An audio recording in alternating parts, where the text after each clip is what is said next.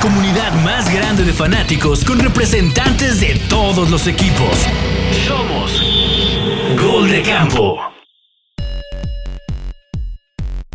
Camperas y camperos, bienvenidos a Gol de Campo. Yo soy Chino Solórzano, los saludo con mucho gusto. Y en este episodio vamos a hablar de los ganadores y perdedores del NFL Draft del 2022. Draft que ya se llevó a cabo en la ciudad de Las Vegas, Nevada. Estuvo muy folclórico, estuvo muy colorido. Eh, vamos a hablar como de estas calificaciones que varios expertos y analistas dan. Yo no sé qué tanto sirven estas calificaciones, si se traduzcan a victorias o no eventualmente, pero bueno, es de lo que vamos a discutir, vamos a hablar eh, en, este episodio y a lo mejor también podemos hablar de todos los integrantes de Gol de Campo que fueron al concierto de los Killers y que por ahí hasta varios se andaban peleando que si qué tal canción fue. Ah, no, eso, eso, eso no nos toca hablar del, del, del, concierto de los Killers. Yo, por cierto, yo también fui y la neta estuvo, estuvo muy, muy, muy chido. Pero bueno, pues hablemos del, del draft y me acompaña Roberto Moro, me acompaña su hermano Jorge Moro, me acompaña Enrique, me acompaña Tito y me acompaña el buen Charlie. Y la verdad, digo, yo estoy conduciendo aquí el, el, episodio, pero pues mi equipo al parecer hizo bien las cosas en el, en el draft. Y pues a lo mejor podemos empezar por, por, por los Jets. Este, y quiero escucharlos a ustedes. Este, yo, yo no voy a dar la, mi, opinión porque luego eh, piensan que, que me inflo y no sé qué tanto. Yo la verdad estoy hasta que no ganen partido los Jets, voy a, voy a emocionarme. Entonces, pero no sé, eh, ustedes a lo mejor, Enrique, ¿qué, ¿qué, viste de este draft de los Jets que se llevó muchos elogios, no solo de los aficionados de los Jets, sino de la prensa nacional en, Estados Unidos y por varios expertos y analistas? Sí, mira, antes de, decir obscenidades y barbaridades, estas calificaciones pues sí son redundantes, ¿no? Y para eso estamos aquí, para tratar de especular. Yo creo que la regla es tres años, ¿no? Para calificar si un draft fue bueno o no. Pero hablando de tus Jets, digo, la neta, pues fue espectacular. Sea, se llevaron el calibre de jugadores que se llevaron. O sea, de wide receiver Wilson, ¿no? Y luego se llevaron, también fue el prick de eh, running back. Y luego Jermaine Johnson, yo, yo no entiendo cómo llegó tan bajo y también se lo llevaron ustedes. Entonces son, son posiciones claves, son, son titulares de, de arranque de año. No se me ocurre quién haya hecho un mejor draft que tus Jets, la neta. Al menos este año digo, qué envidia porque le sacaron jugo, ¿no? A las posiciones que tenían. Ya hablaré de mis Chiefs, yo no estoy tan contento, pero al menos creo que el claro ganador para mí son, son los Jets.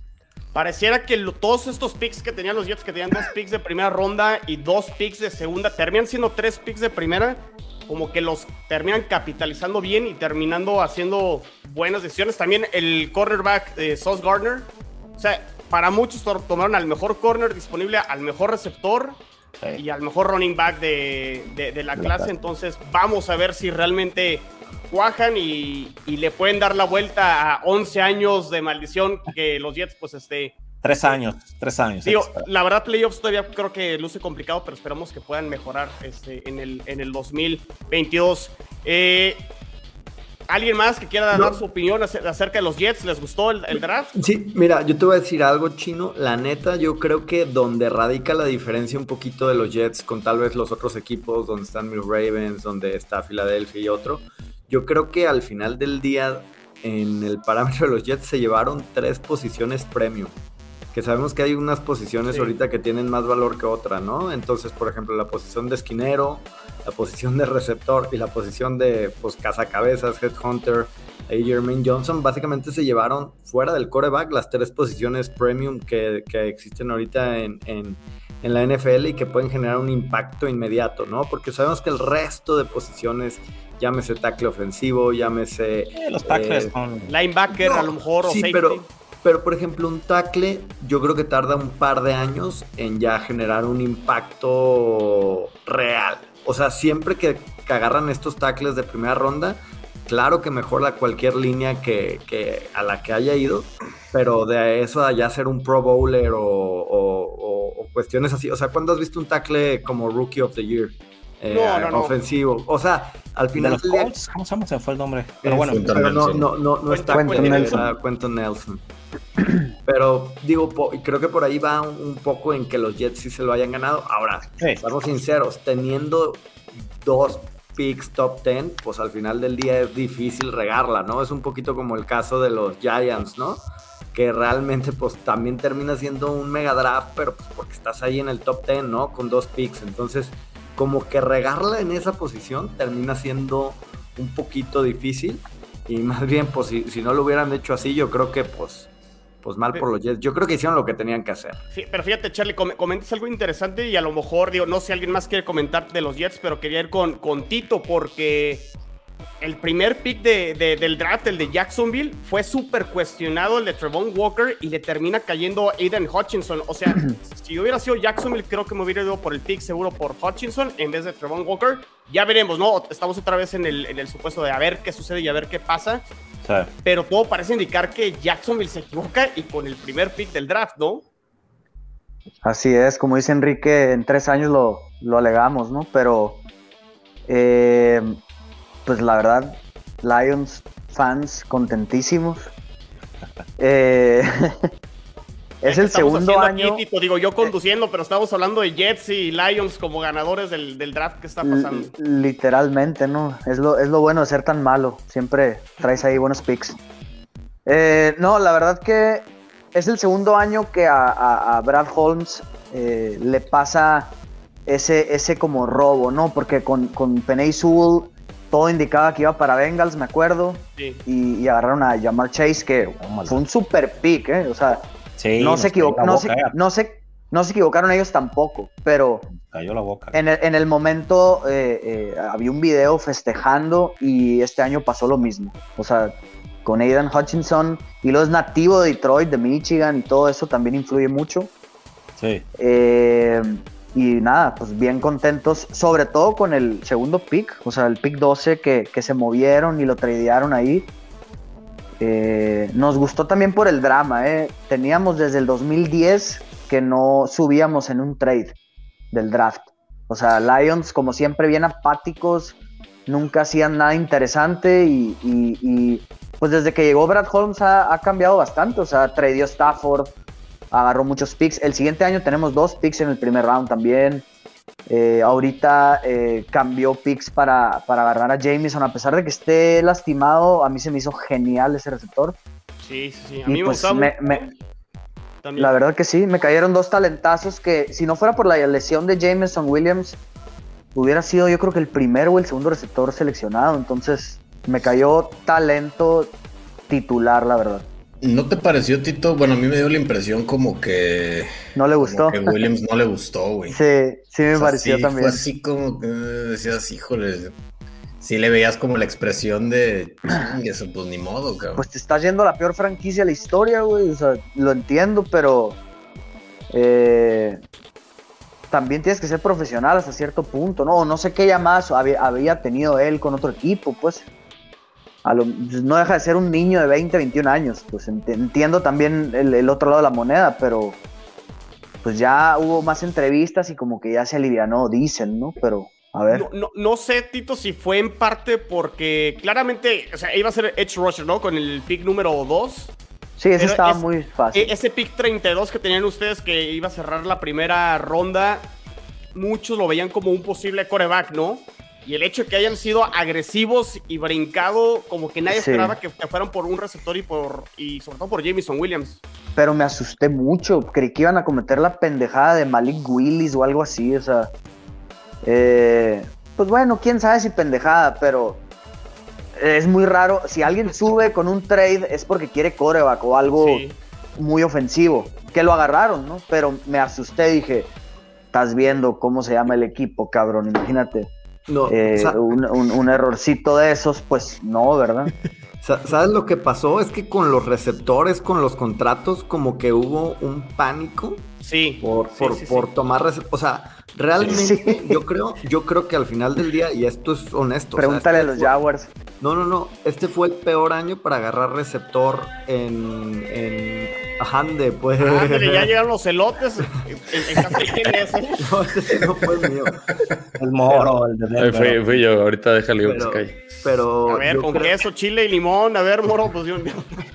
saquen, saquen. Yo, yo creo que la verdad fue el peor año para agarrar receptores porque creo que todos los equipos que terminaron tomando receptores acabaron como overpaying un poquito por, por, por no quedarse atrás, ¿no? O sea, creo Sí. que el caso de los Lions, o sea, si no pasa esto, yo creo que era factible que a Jameson Williams eh, lo, lo, lo terminaran agarrando por el 22, 23, o sea, tal vez al 32 no le llegaba, pero si no hubiera habido esta crisis, o sea, y, y- y voy a tomar el caso, o sea, lo que costó Marquise Brown a, a- a Arizona Sí. de- denota esa No. crisis, no, o sea, claro, o sea, es, es- Pero fue un crisis- error, Charlie. O sea, sí es una crisis, pero fue un error de Arizona completamente. No, Sí, o sea, pero si aún Y es- eso le gusta a Arizona, le gusta gastar dinero. overrated. Pero a lo que yo voy es de que al final del día, cuando ningún, o sea, si tú te vas a los big boards de toda la liga, o sea, los receptores empezaban a ser desde, quitando creo que un par, todos empezaban a, a partir de ser los mejores 15, 16, 13. Y desde el pick 8 empezaron, empezaron, empezaron y no pararon. Creo que la ronda 2 o 3 fue la ronda que más receptores han llevado en, en, en- en- la historia de los drafts, ¿no?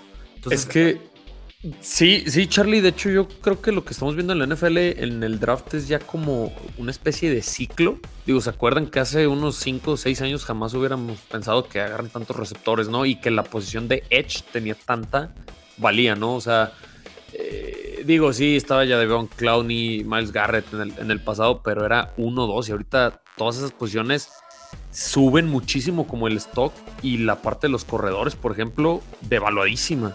Este, Claro. Ahí lo que ha entonces, pasado, sí, Moro, sí es digo, como nada un más para ciclo, hacer- ¿no? para, para, eh, a- eh, apuntar, lo que pasa es que hemos también tenido una evolución de los corebacks. Tenemos corebacks que son móviles. Precisamente se ha restado, a- bueno, en mi opinión, al running back. Necesitamos eso, cazacabezas, los edge, para ir precisamente sobre tipos como Lamar Jackson, como eh, Jalen Hurts. Esta camada, pues, de, de, de corredor- eh, correlones, ¿no? Sí, que son como game changer, pero por ejemplo, ¿ustedes se imaginan un Ezequiel Elliott, Saquon Barkley en este año? No, claro O sea, que no. ni selección, No, no, ni no, no. cuatro, ni tres, ni nos No. hubieran ido capaz que Pues, hasta eh, final de la E- primera ronda. Incluso el, corredor, el corredor que termina tomando Jets Breeze Hall, que fue hasta la segunda ronda, que creo que fue el primer corredor que fue tomado en el, en el draft. El mejor. Incluso a lo mejor evaluado mejor que sacó un Barkley o que Elliott. Y, y ya exactamente la valía del corredor tomarlo en la primera ronda ya no es tan relevante como años Un- eh, una pregunta. anteriores, ¿no? Una pregunta, ¿desde cuándo no se agarran dos corredores en el primer round? El año, no, el, el año pasado fue el de Jacksonville que se lesionó. este, Sí. ¿Cómo se llama? Travis Etienne. Travis Etienne. Najee Y el de y- Harris. Harris. Ok. Harris. Y, y, o sea, sí ha sido, porque, Pero fueron picks Siento- 20. ajá, siento que ya son contados los años, o sea, ahorita en promedio es uno, un corredor en el primer round, ¿no? Creo yo. Esta vez no, fue cero. Y, y- Bueno. y siempre el equipo que lo agarra se lleva una de sarta de críticas en el sentido de que, Sí. por ejemplo, ya... lo- es que yo creo que lo que pasa es que entre el primer corredor y el corredor 5 o el corredor 6, creo que ya el gap así como de, Sí. de talento no es tan grande. Y con los receptores y con los rushers, todos pasa diferente, ¿no? O sea, si tienes dos, tres talentos así muy, muy más marcados que el resto de la liga, y ya ahí sí empieza a haber un bajón claro, ¿no? Y sobre cada- todo- cada que vas avanzando. Hemos visto que los, los últimos receptores que han tomado en las primeras rondas han sido muy, muy exitosos. Entonces, yo creo que eso esa es la fórmula que los equipos dicen, ah, mira, sí vale la pena porque son game changers, son Y playmakers. como dice. Enrique, la, la evolución del coreback que ahora pues, pasa más. O sea, a- eh, Corre más, ¿no? O- ah, no. Bueno, es que es Corre parte de la corredor. evolución. A lo mejor corre, pero para alargar jugada, no tanto para como Michael Vick, ¿no? Y, Ya no son y- jugadores, ya, ya no son tanto de quedarse nada más en la bolsa. En la bolsa. Son de- Ah. ah, ajá. Yo, yo quería complementar algo que decía Charlie, que, que me parece muy interesante. Sí, el pánico de por lo que se está pagando por los receptores. ¿No creen que, digo, porque mucho se habla del gran draft que hizo las Águilas de Filadelfia? ¿No creen que Filadelfia quería a Jamison Williams y el hecho que Detroit se los haya ganado, hayan hecho el trade por AJ Brown, que fue también como una de las bombas y, y de los movimientos eh, más sonados durante el jueves en la Home primera ronda? Home Oye, run de pero- parte de Filadelfia. Digo, ¿qué, qué piensan de ahí? Digo, yo no sé Titans que tengan en la cabeza, pues, pero No, no le querían pagar. Se, quedó con AJ Brown y Jordan Davis, ¿no? Perdón, ¿Quién? ¿sí?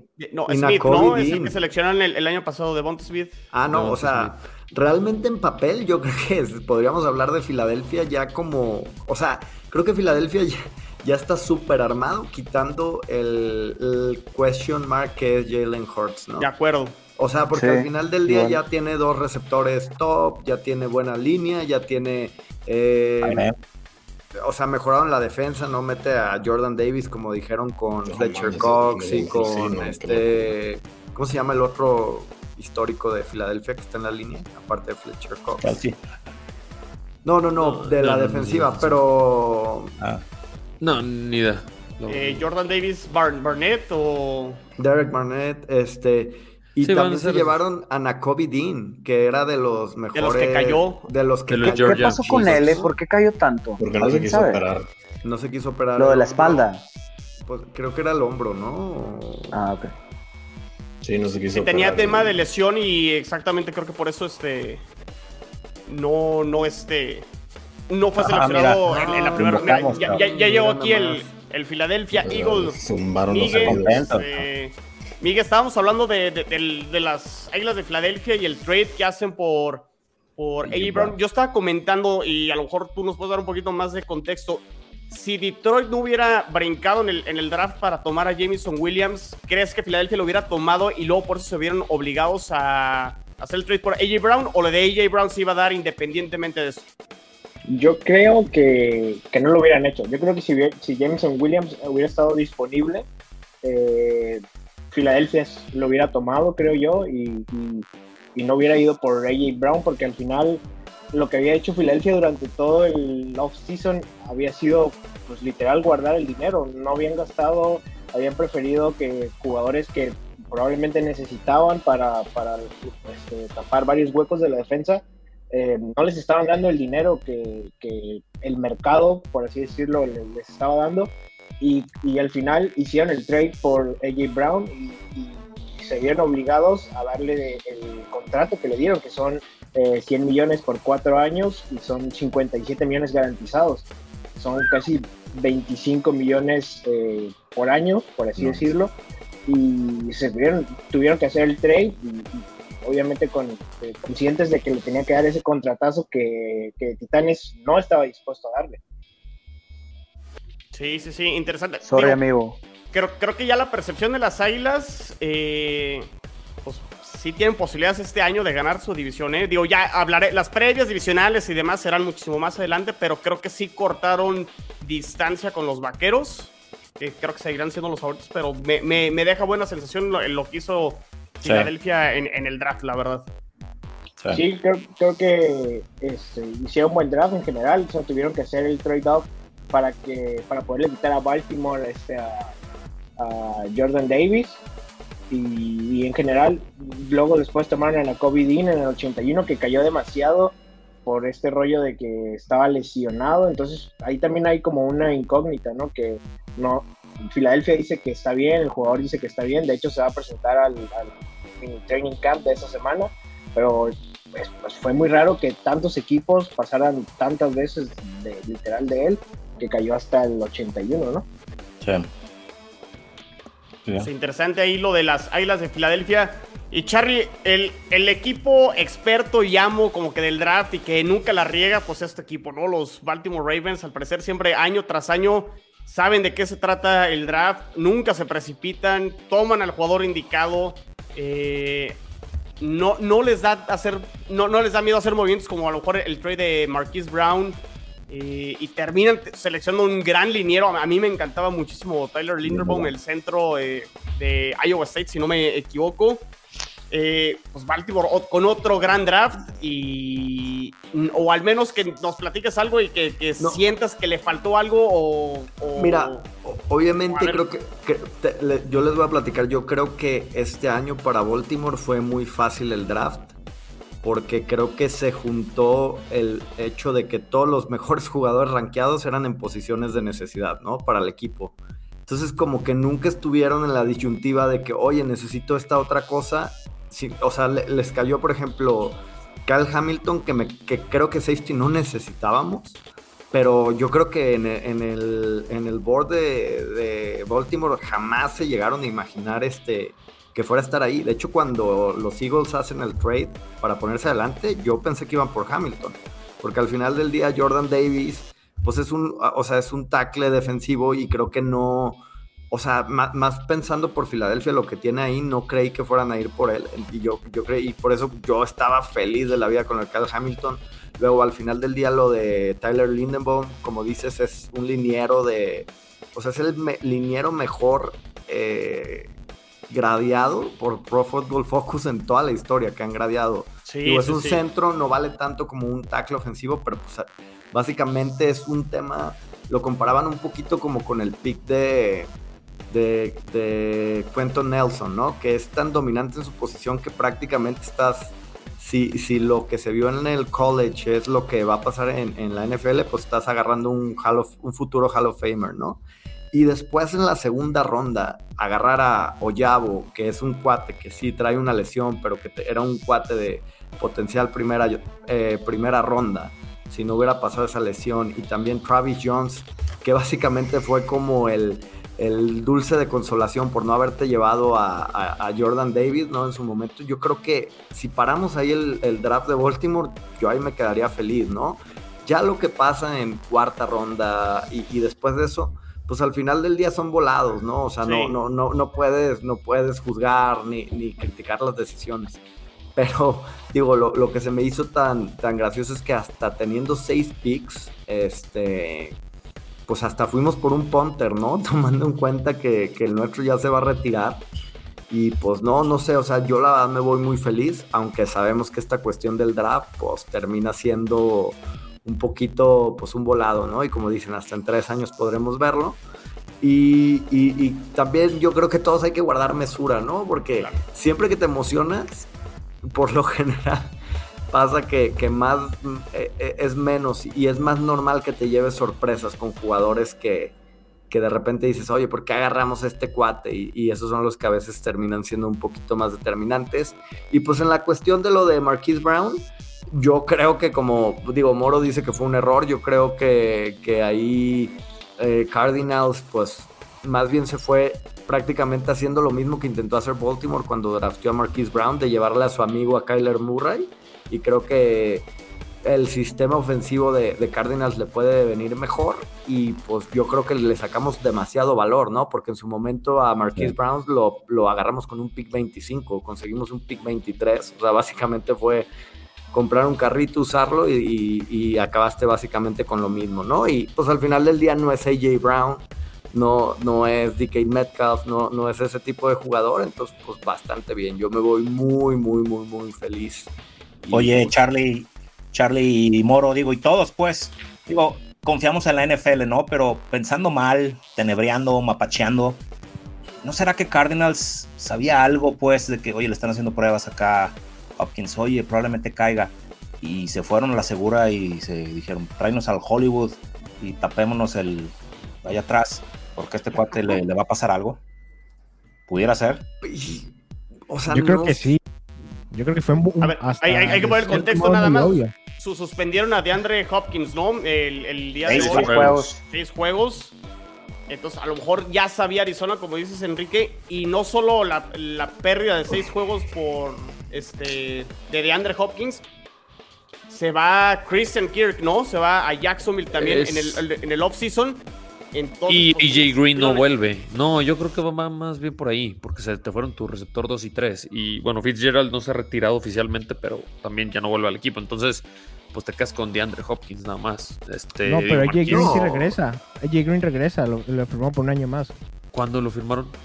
según yo, no eh, en, el, en el, cuando fue, la, creo que el, segundo wave de, de off-season, este, lo firmaron, me parece, a AJ Green. No, eso sí no sabía. Pero bueno, este.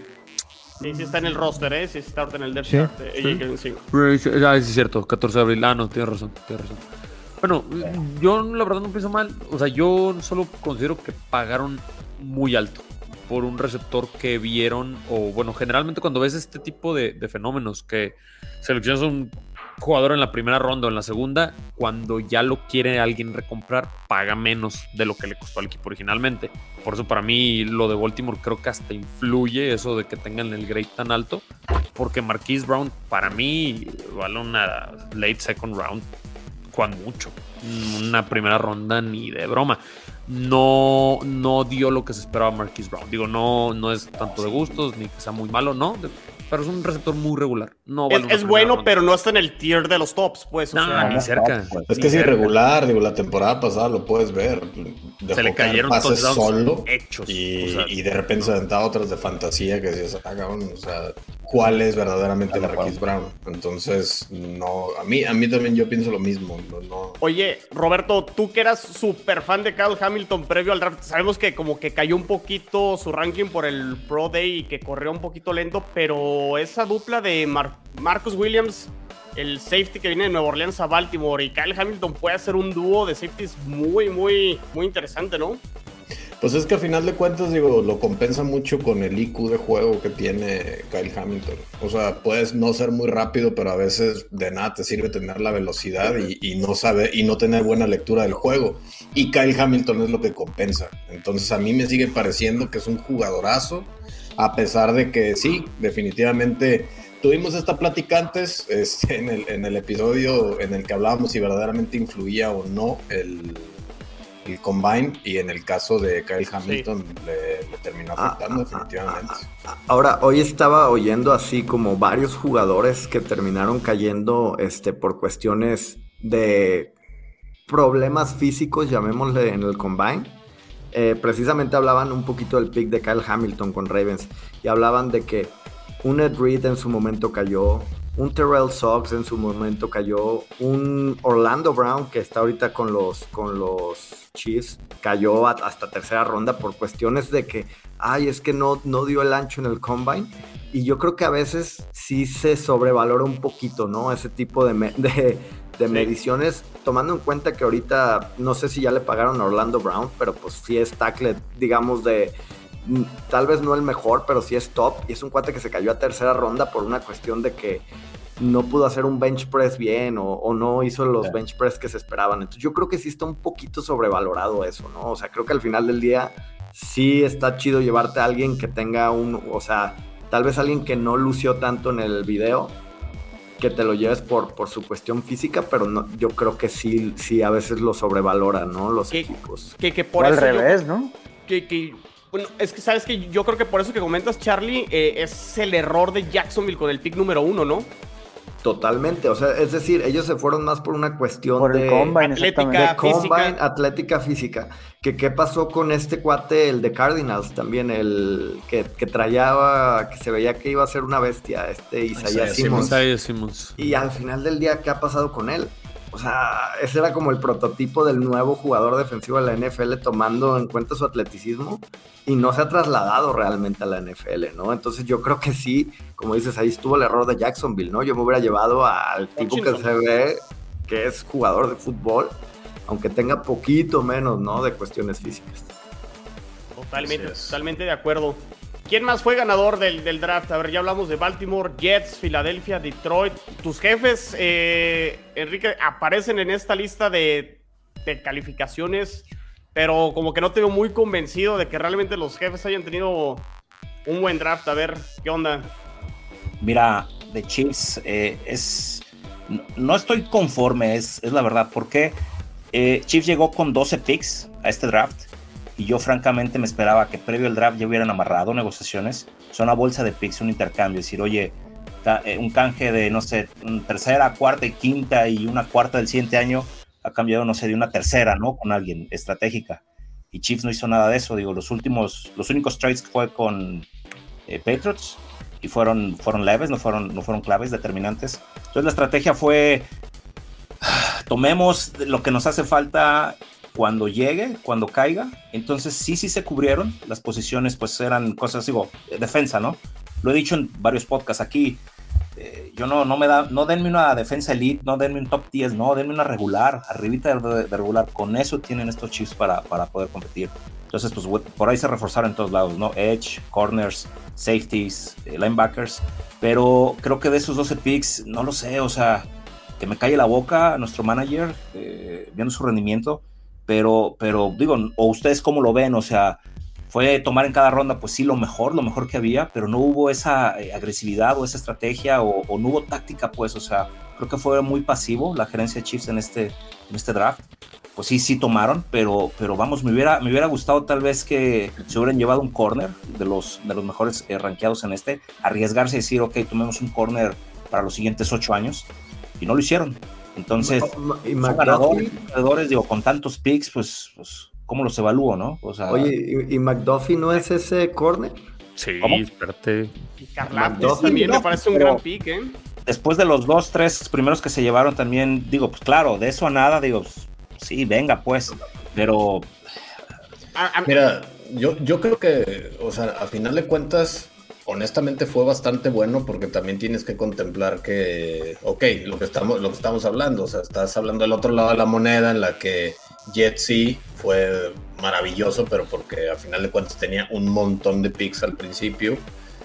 Pero los Chiefs, la verdad es que yo creo que sí le sacaron bastante jugo porque Karlaftis definitivamente es un, jugo, es, es un edge que es- estaba muy infravalorado, creo yo. O ¿De, sea, dónde es, que- Roberto?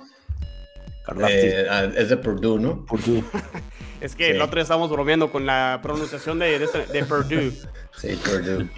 Este, creo que está, es sí, infravalorado, es bastante bueno. Por McDuffie hicieron el esfuerzo. Digo, definitivamente no ibas a llegar por una Matt Garner. O sea, de eso me queda claro que no les iba a llegar, no había forma.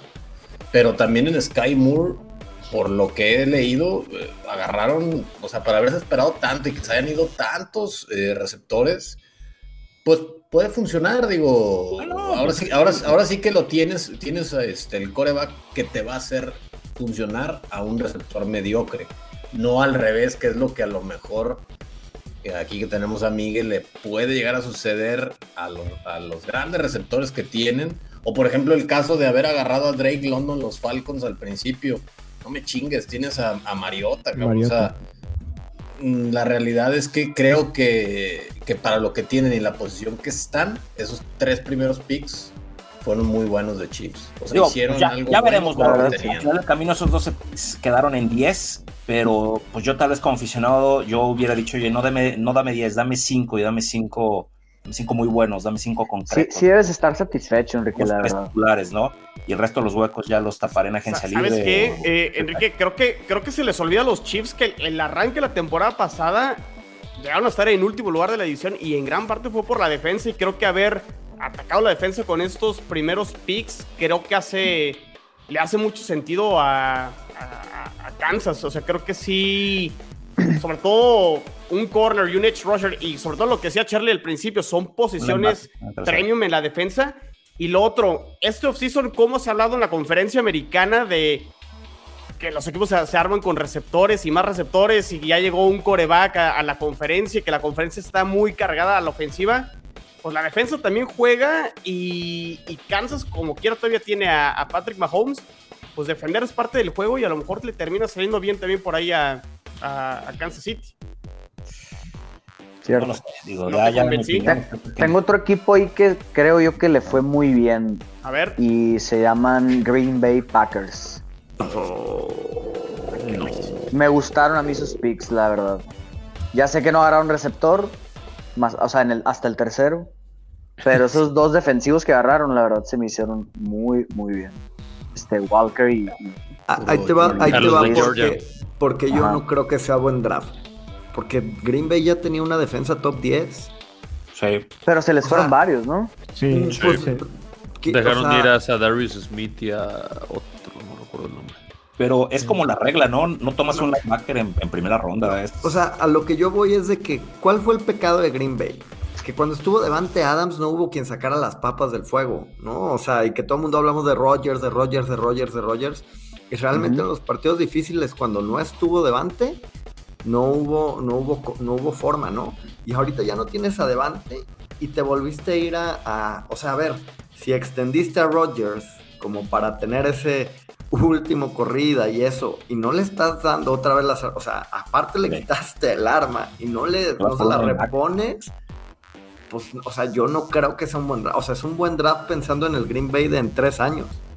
Pero en el Green Bay de esta temporada, para nada se me hace que haya sido un buen draft.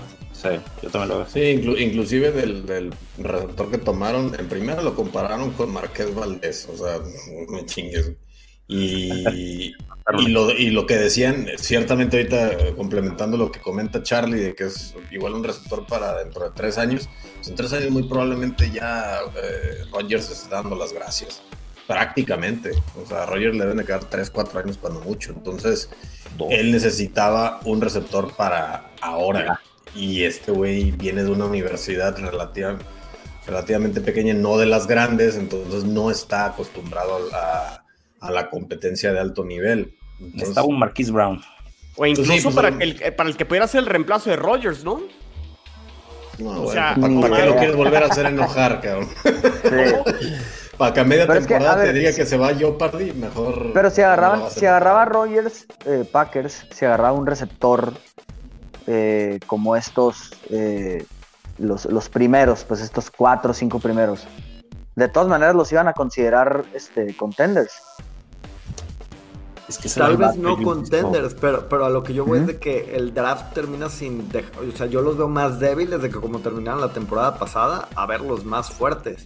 Y al Claro. final del día, pues el draft sirvió para que, o sea, el cambio de, de Devante, pues sirvió para que te tuvieras más capital como para fortalecerte, ¿no? O sea, agarrar jugadores de impacto para esta última corridita de Rodgers. Y yo creo que no lo hicieron, al revés. Fueron muy buenos movimientos para los Packers del futuro, no para los Packers de, la hora, ¿no? 2022, exactamente. Puede ser. Lo bueno que su división está muy fácil, a ver. A ver qué les depara a los quesitos. Muy bien, muy bien. A ver, pues ahora hablemos de los perdedores. Y de acuerdo a este esta tablita de calificaciones, el peor Uno equipo solo. fueron los, Patriotas de Nueva Inglaterra. claro. Tomaron al extraño y el extraño literal porque es el apellido que tiene este liniero ofensivo, se llama... Se me va el, el nombre, pero se me olvida, Strange, ¿no? Colin Strange de Chattanooga. Doctor, Doctor Strange. Y luego tomaron un coreback, creo que en la cuarta ronda, y se llenaron, creo que, de, de corredores. O sea, ¿qué hicieron los Patriotas en. en- sa- sal- saludos a los, a los Only Pats. Dra- drafteó el Husky de Belichick. Ahora sí, exacto. Ahora sí le picó a todos los botones el perrillo. Miren, Yo, yo de hecho escuché por ahí a, o sea, lo trataron de justificar.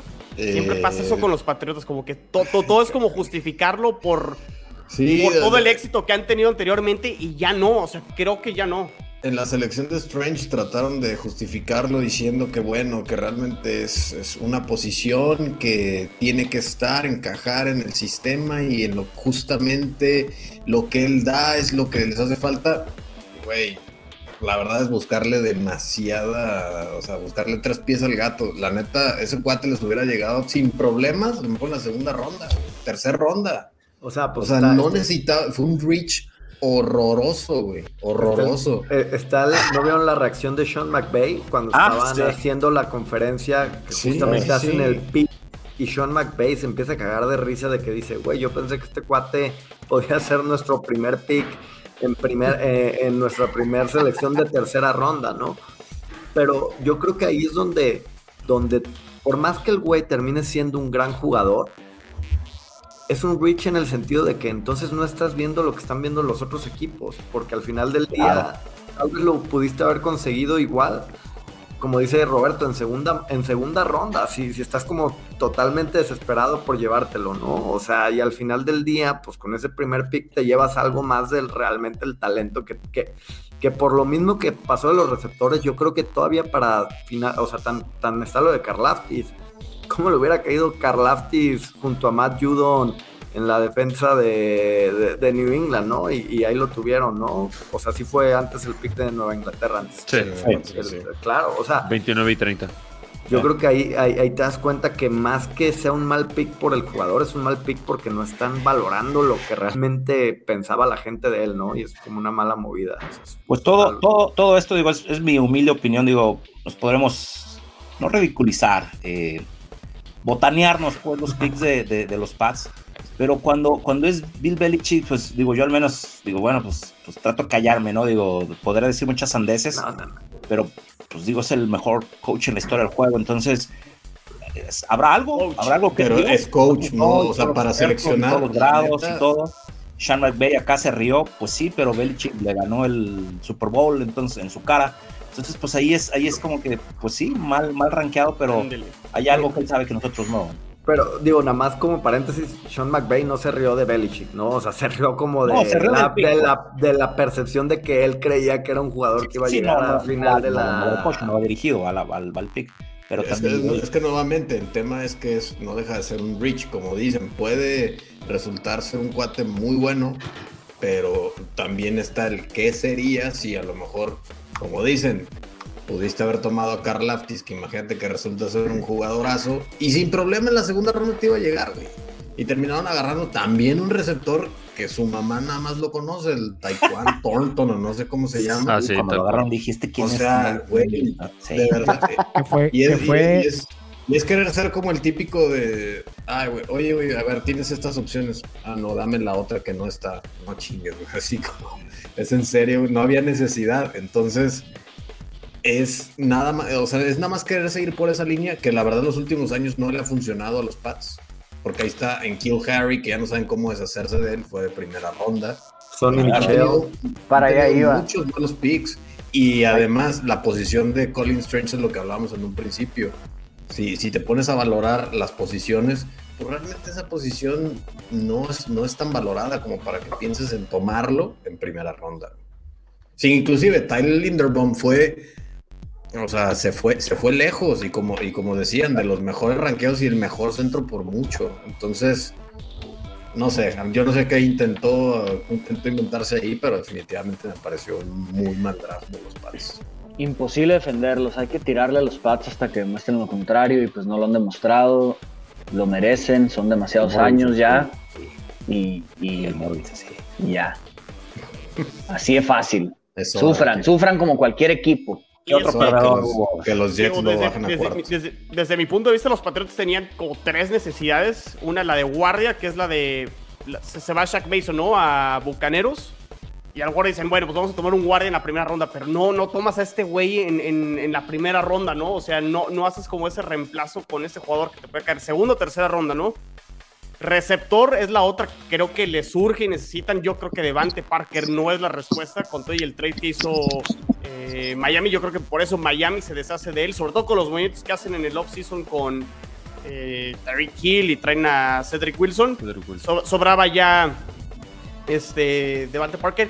Creo que todavía no es ni siquiera el receptor número. Bueno, va a ser el receptor 1 y está muy lejos de ser un receptor, creo que número uno en, en la liga. Y como dices, Roberto, este. Pues, ¿cómo se llama este cuate? Taekwondo Thornton. Ajá. Creo que nada más porque corrió muy rápido, ¿no? Este, creo que fue el receptor más rápido otra vez Sí, fue- combine. es el que dio el, el tiempo más rápido en el combine. Pues sí, pero no es como que tengas al, al coreback con el brazo más fuerte. O sea, no, no se lo estás mandando a, a Patrick Mahomes, se lo estás mandando a Mac Jones. O sea, nuevamente es. ¿Qué carajos hiciste, güey? O sea, En un estadio frío y abierto. O sea, no, güey, no, no. no es la misma también. Y la otra posición, perdieron a JC Jackson que se va a, a los Chargers. Sí, toman corners, pero los toman hasta ronda 3 y 4, ¿no? Entonces, eh, creo que JC Jackson también fue un pick tardío, pero también los No picks fue, tardíos no siempre drafted. terminan funcionando, fue ¿no? un Fue drafted, undrafted, fue- ajá, fue Ah, un draft. libre, un drafted. Entonces, bueno, pues ahí está el, el caso de los Patriotas, que sí, en el consenso general fue el equipo que tuvo el peor En todos draft. tiene F. En Eh, todos los que le digo. Los Rams también aparecen en esta lista. El, el tema de los Rams más bien es porque no tienen picks, ¿no? Es, es que los Rams no, es, es como evaluar, evalúas puras rondas tardías. O sea, al final del día eh, volvemos a lo mismo. Estas rondas tardías, yo creo que después de la mitad de la tercera, este, yo, o sea, ca- casi casi yo, yo creo que al final del día el draft termina siendo el día 1 y 2, ¿no? O sea, ya el Sí. tercer día, Sí, sí. yo, o sea, sí Sí. es, eh, está esta como este mito, ¿no? O esta frase de que los Super Bowls se ganan en el tercer día del draft, porque ahí es cuando encuentras los, Profundidad, Los- los- los profundidad y eso. Pero de 200 jugadores que se draftearon entre los, los el tercer día, va- van a sobresalir, no sé, unos 10 cuando mucho. O sea, te- termina Sí. siendo de poco impacto, de bajo impacto, ¿no? O sea, entonces, pues yo creo que ahí radica el, el problema de, de- de Rams, porque por Rams pues ya sabemos que les vale un pepino y su modelo es diferente al de la mayoría del Su modelo se llama Los Ángeles, Hollywood, comprar tipo Lakers, tipo Dodgers, así. Yo creo que el, el draft para ellos, sobre todo que acaban de ganar, pues. Bye, o sea. Sí, no, no, no les surge renovarse, no, no necesitan este. A lo mejor les fue mal, pues, pero. Ah, ok, acaban de ganar, pues entonces como que no. Y yo creo que son los favoritos, ¿no? En la nacional todavía. Puede ser, porque sí, sí armaron buen trabuco ahí. Buena Sí, off-season, pero- vaya. Siguen siendo. A ver, y el otro equipo que no son como los Rams, pero también. A ver, Moro, este, tus Dolphins aparecen en el lugar 30 en esta calificación. Obviamente perdieron muchos picks por el trade de Tyreek Hill, pero no sé por qué también este, estén así como rankeados tan, tan mal. O sea, sí, ¿En sí cuál ranking? picks. Sí, no, o- en el tuyo, yo creo, güey. porque ¿Cómo? Yo no lo he visto tan abajo nunca. No, en el 30. O sea, Ah, yo mira, tengo mira, Patriotas, deja- Bears, Raiders, Mira, déjate comparto. San Francisco. Yo sí los he visto Ande, también. cabrón, abajo. se, se- se ve como. No, sí se alcanza, sí se alcanza. Sí ¿Sí se ve? Sí. Mira, aquí está. Bueno, está como Como strobo, parpadeando. sí. A ver, espérenme. Lo voy a traer para acá. Ahí voy, ahí voy, eh. Es que creo que los calificamos, digo, lo que decíamos, ¿no? Oye, tengo nada más tres picks y son rondas medias para abajo. Ok, pues el jugo, estoy cubriendo posiciones. Y creo que con lo de Miami es, oye, pues voy por un wide receiver. Oye, pues ya, esa posición la tienes cubierta, ¿no? Hay otras necesidades. A ver, ahí está, ahora sí se ve, ¿no? Crucificando, ¿no? A los, a los Dolphins. ¿Cómo se llama este güey, el, el receiver? Y aquí están todos los que dan las calificaciones. tiene apellido Digo, de... platícanos F. tú, Moro, digo, este, no, cabrón, no, no sé, este... Sí, no. Digo, tuvieron creo que seleccionaron hasta la ronda 3, los, los Dolphins. Fue su primer... Es correcto, hasta la ronda 3. Este, no, mira, a mí realmente se me hace que seleccionaron pues lo que se necesita. Digo, realmente Miami, después del cambio de Tyreek Hill, pues ya, o sea, a, a Miami el que le ponían sí o sí era el centro que se llevó Baltimore. Sueltan ese pick, se lo dan a Kansas y pues se desaparece la, la opción de llevarse a alguien de mucho valor. Lo que agarran en la ronda 3, pues es lo que Miami en teoría más necesita, que es un linebacker que juegue ahí junto con Jerome Baker. Este, pero digo, todas las demás posiciones la tiene cubierta. La secundaria la tiene cubierta. eh, la línea defensiva con Jalen Phillips. Renovaron a Ogba. eh, en agencia libre se encargaron de rodear completamente a Tua. Traen de regreso a Gesicki. Agarran a Armstead, que era el, el agente libre número uno. Entonces, pues realmente Miami, ¿qué era lo que tenía que llenar? Linebacker, línea ofensiva.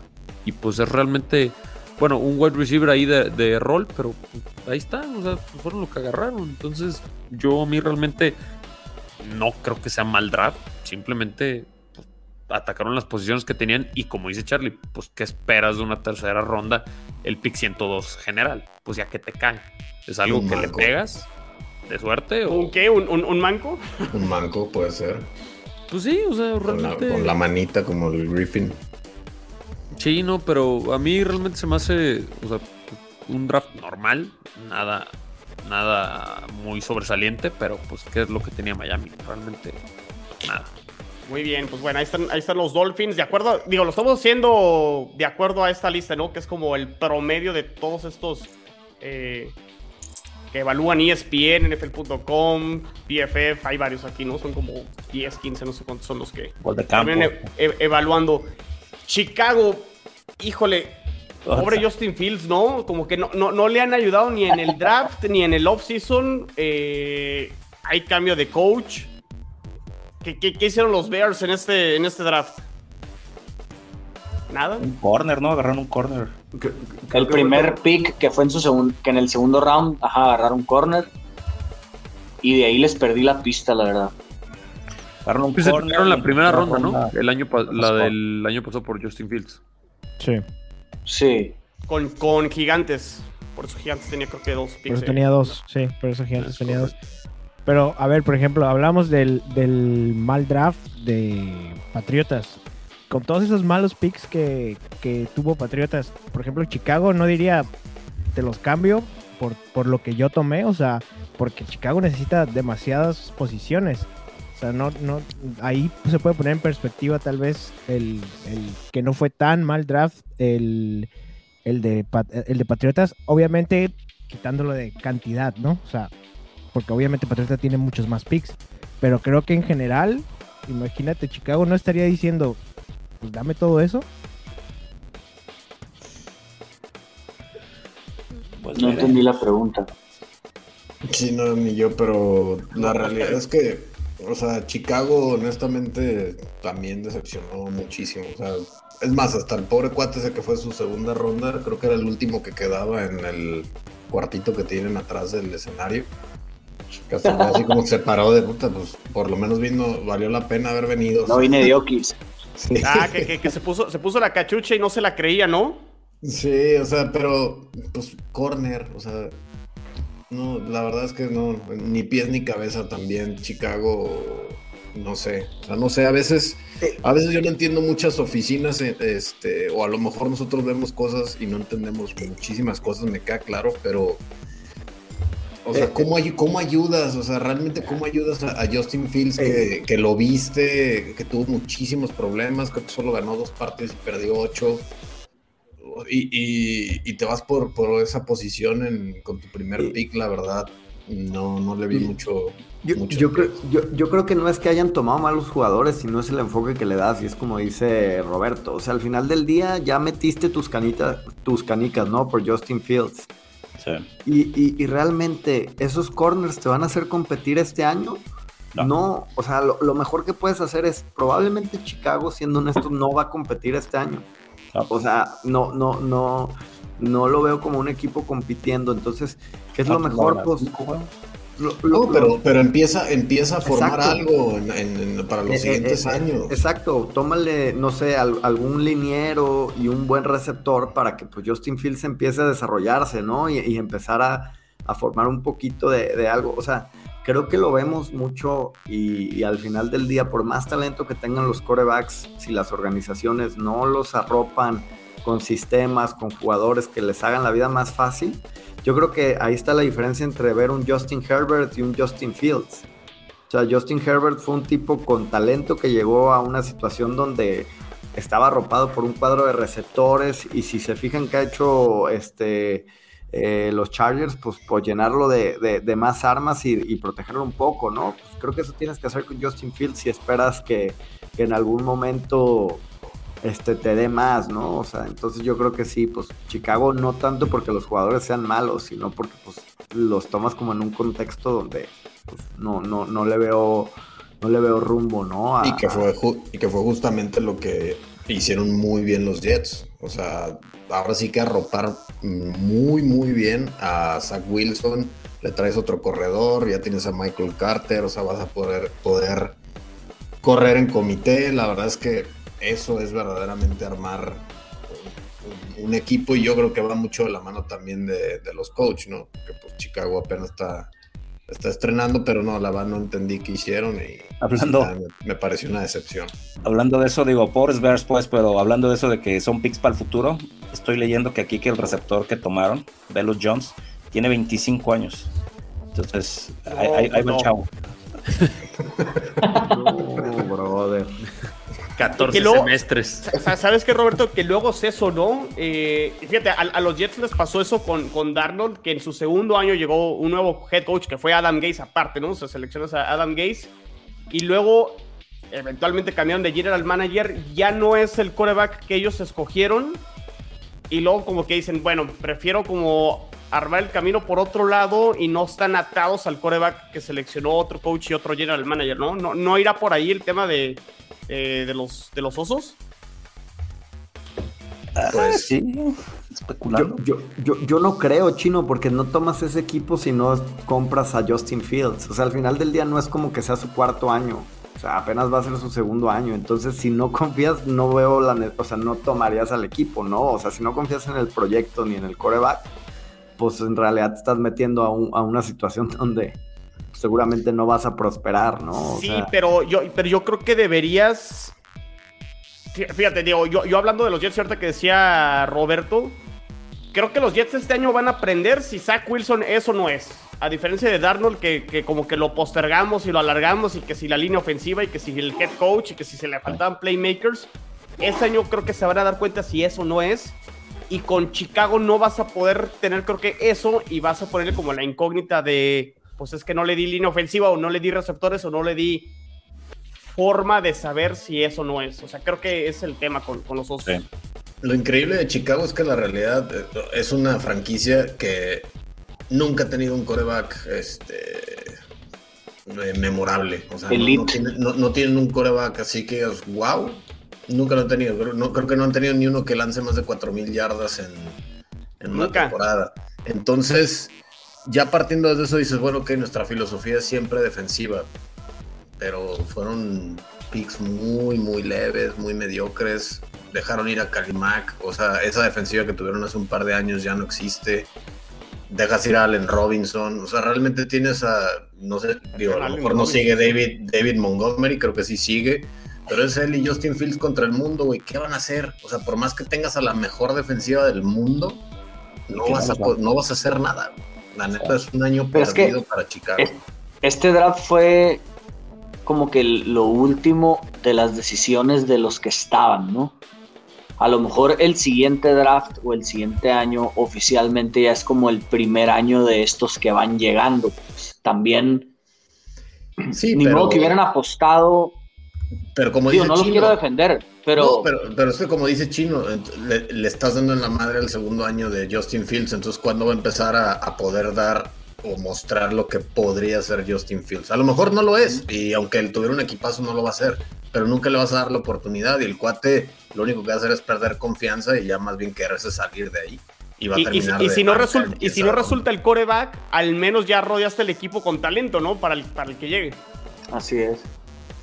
Sí la tiene. El, tema luego del coreback no es o sea, y, y, creo que, por ejemplo, ahorita tomando que estamos, es la misma situación. Ahorita ya no va a haber esa excusa para Tua, ¿no? O sea, creo que ya le dieron las armas necesarias este como para decir, ¿eres o no eres? Porque si no eres, ya vamos a pensar en lo que sigue. O sea, al final del día, creo que es, es que a veces, y, y no sé, a ver, yo voy a dar un caso que creo que pasó eso a mí Baker Mayfield se me hace que los Browns desaprovecharon un mega equipazo que tuvieron durante cuatro años, aferrándose a Baker Mayfield por no tener la, o sea, por el miedo de decir, es que fue un first pick y probablemente si hubieran jalado el gatillo eso? Por, alguien con más peso, probablemente ese equipazo hubiera llegado más lejos, porque era un equipazo. Y si algo le faltaba, exacto, o sea, yo creo que los equipos ya están aprendiendo que no te puedes tardar tanto en esa decisión, por más que le hayas invertido una Arizona lo hizo. ronda. Arizona lo hizo y le está yendo mejor que lo que le iría con este George Rosen. Rosen. Sí. Muy bien. Aceptar, aceptar que la regaste, ¿no? Decir, la regué, sorry. O sea, a un lado el ego, sea quien sea el ego, si el GM del dueño, quien sea. A ver, ya, para terminar el, episodio, pues fue un draft que obviamente no se caracterizó por los corebacks, a diferencia del año pasado que en la primera ronda se fueron cinco. Se fue nada más uno en la primera ronda a Pittsburgh, eh, Kenny Pickett, que prácticamente pues ni se tuvo que mover, ¿no? Porque es de la Universidad de Pittsburgh, ya conoce el estadio del Katsup, Heinz Field. Sí. Y este, pero pues los demás corebacks cayeron en rondas tardías. Algo que quieran comentar de estos corebacks. A lo mejor Washington, que por ahí le termina cayendo, creo que Sam Howell en quinta ronda. pero pues no, no mucho, ¿no? Con el tema de los corebacks. Yo creo que pues termina, o sea, a ver, yo creo que con lo que pasó y, y puede ser yo creo que Kenny Pickett le hubiera caído entonces a Steelers en segunda ronda, ¿no? O sea, volvemos a lo mismo, ¿no? O sea, como que no te diste cuenta que tanto estaban valorando.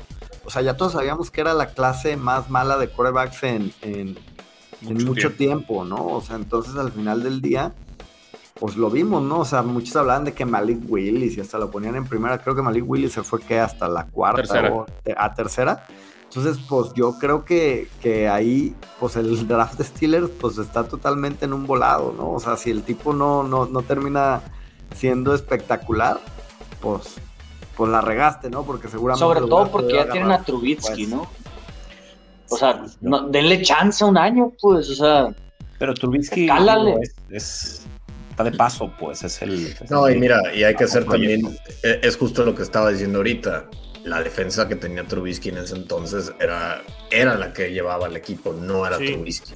O sea, Trubisky era nada más, güey, no pierdes el balón y ahí ponlo nomás para que lo Sí, corras. esos, refri- esos refritos yo no entiendo. La, la realidad es que no es un equipo, no es un tipo para cargar con el peso de una franquicia como Pittsburgh. Mariotas, Es que Trubisky era el, el- o sea, al final del día Trubisky era como el plan B, si no te caía o si no podías acceder a, a un coreback. Yo creo que Pittsburgh valora a Kenny Pickett en donde lo agarró, Sí. pero pues yo creo que pues no es tan, o sea, pues al final del día por algo no, no, no se lo llevaron antes, ¿no? O sea, Pero es que también es eso, Charlie. O sea, tú, tú tienes tu draft y sabes a quién quieres, pero tienes otros 31 que alguno y dices, hijo de su pinche. Porque había varios, varios equipos que necesitaban coreback. Y era lo que sorprende. Ahí viene Panteras, ahí viene Seattle, ahí viene. Y nadie agarraba, güey. Entonces, Nadie. también es eso. No puedes estar en la cabeza de los otros 31 que alguien haga una movida que no, y que no esperas. Y, te- Y dices, híjole, la madre. O sea, sí, Yo creo que sí, a Pickett le va a ir bien. Yo creo que sí, porque pues la verdad es que el equipo al que Y el cae. se llevó a Steelers también, ¿eh? la Tiene verdad, línea ofensiva, tiene un tiene todo buen para que tiene corredor, ahorita. un par de receptores que digo, no son nada espectaculares, pero son buenos Yo, mis receptores. amigos Steelers con los que he hablado están, están contentos. Están, Sí, sí, Yo creo que, bueno. Pittsburgh está como en una situación parecida a la de Green Bay, a la que explicaba Charlie, que a lo mejor necesitan un coreback, digo, un poquito a la inversa, ¿no? Donde a lo mejor en Green Bay es Aaron Rodgers y necesitaban de talento receptores para competir. Este año creo que Pittsburgh tiene un equipazo y le faltaba el coreback y a lo mejor se precipitan con el movimiento de, de Trubisky y a lo mejor se pueden haber hecho de alguien como Matt Ryan, por ejemplo. Y creo que podrían estar compitiendo este año, pues. Yo te voy a decir, yo creo que lo bueno de Pittsburgh es que, o sea, fue un batazo a ver si pega, y si pega bien, y si no pega, vas a tener un mejor pick el año que viene y vas a tomar a tu coreback del futuro. O sea, no creo, no creo que sea tan, tan mala movida en eso, ¿no? To- tomando en cuenta que, pues, la neta, la americana este año va a estar competidísima, ¿no? Sí. O sea, Sí, entonces... Chingaranzla. Y cualquier Sí. coreback era mejor que Rotlisberger. Eh, o sea, entonces, aparte- pues, está bien, cualquiera eso. es un upgrade hasta Trubisky. Entonces, Si Big Ben llegó a playoffs, porque estos güeyes no? Exacto. A mí, lo, a mí lo que me agradó del draft así ya en general, como forma de cierre, que los equipos más malos, digo, sacando a lo mejor a, a Baltimore, que fue último de su división, ¿no? Por todas las lesiones, creo yo, no tiene mal equipo. Pero los malos equipos lo hicieron bien por fin, ¿no? O sea, tienes a Lions, tienes a Texans, tienes a Jets, tienes a Falcons, tienes a Carolina, tienes a Gigantes, que es de lo peor que hay en la liga, y draftearon muy, muy bien. Entonces, Yo- eso te sube la yo- competitividad. Yo nada más quiero hacer una mención honorable, pero con mentada de madre a los Seattle Seahawks. Échale. Creo que después de, de Gracias, Seattle, ¿eh? cuatro, cuatro años hicieron un buen draft. Pero ya para qué, ya se fue Russell Wilson, o sea, ahora sí, ahora sí fueron por tackle y ahora sí. Tienen a Drew Lock, cabrón. ah, bueno. Sí, esos Va a equipos explotar. su Gino. Gino Smith. Ah, sí, están viendo lo difícil que es tener un coreback y desperdiciar los años de esa forma de sus Exactamente. Digo, habemos muchos aquí que no hemos visto un buen coreback en 20 años. Este, y desperdiciar así a Russell Wilson, a Aaron Rodgers, no, hombre, no sé cómo lo hacen. Pero bueno, Oye, ya, ya nada más quería, eh, para terminar, eh, ahorita que decías si no le sale a Pittsburgh, Charlie, eh, de acuerdo a los mock drafts, el over-under para corebacks el año que entra en primera ronda está en seis y medio. O sea, que se pudieran ir seis y medio, o sea, seis corebacks o más en la primera ronda el año que entra. Entonces está, está muy interesante. O sea, que a lo mejor un equipo que, que no tiene el coreback o que aprenda que no, o sea, por, como decíamos ahorita, a lo mejor Jets, Miami, equipos que digan, ¿sabes qué? No le pegamos el coreback. Este, Falcons. parece el año que entra es el. Es que fuera, fuera de un talento como Trevor Lawrence, prácticamente a cualquier otro de segundo año que veas que no la arma, bye bye. Y, y probablemente te va a caer uno de esos seis que dices y es a volverle a intentar la fórmula cardinal. Pues al final del día los corebacks terminan siendo los, los, los La game más importante. de este juego. sí. ¿y es mejor esa clase que la del año pasado de corebacks? Digo, ustedes que a lo mejor están más enterados. Mira, eh, es súper relativo. La, la- la verdad, yo no, no, no la he visto a fondo, te soy sincero, Moro. Pero digo, me acuerdo, la del 2018, cómo se habló de Mayfield, cómo se habló de Darnold, cómo se habló de Rosen y se habló de. este, Josh Allen. Josh Allen. Es el único. Y Lamar, o sea, Lamar Jackson terminó siendo prácticamente uno de los mejores, fue el 32. pick 32. eh, es como muy, muy relativo. O sea, por ejemplo, el- la del año pasado, que fueron 5, digo, no se les pregunto a ustedes, ¿quién es el candidato a que pueda tener un mejor segundo año de esos cinco corebacks?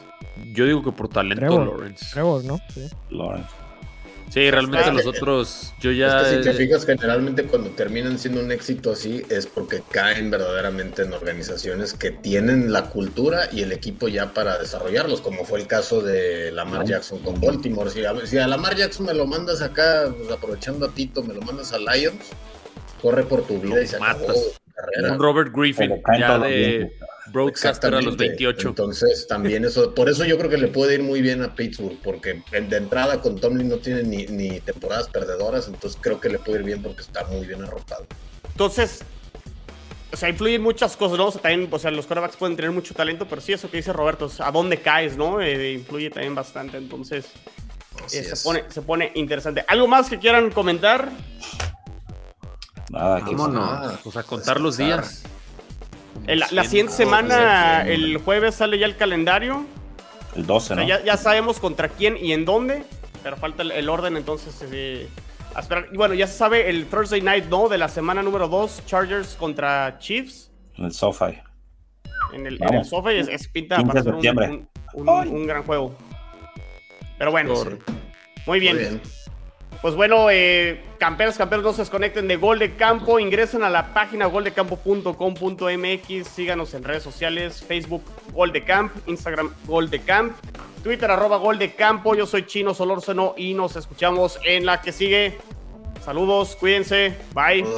Ánimo, chicos, bye. Nos vemos. La comunidad más grande de fanáticos con representantes de todos los equipos. Somos Gol de Campo.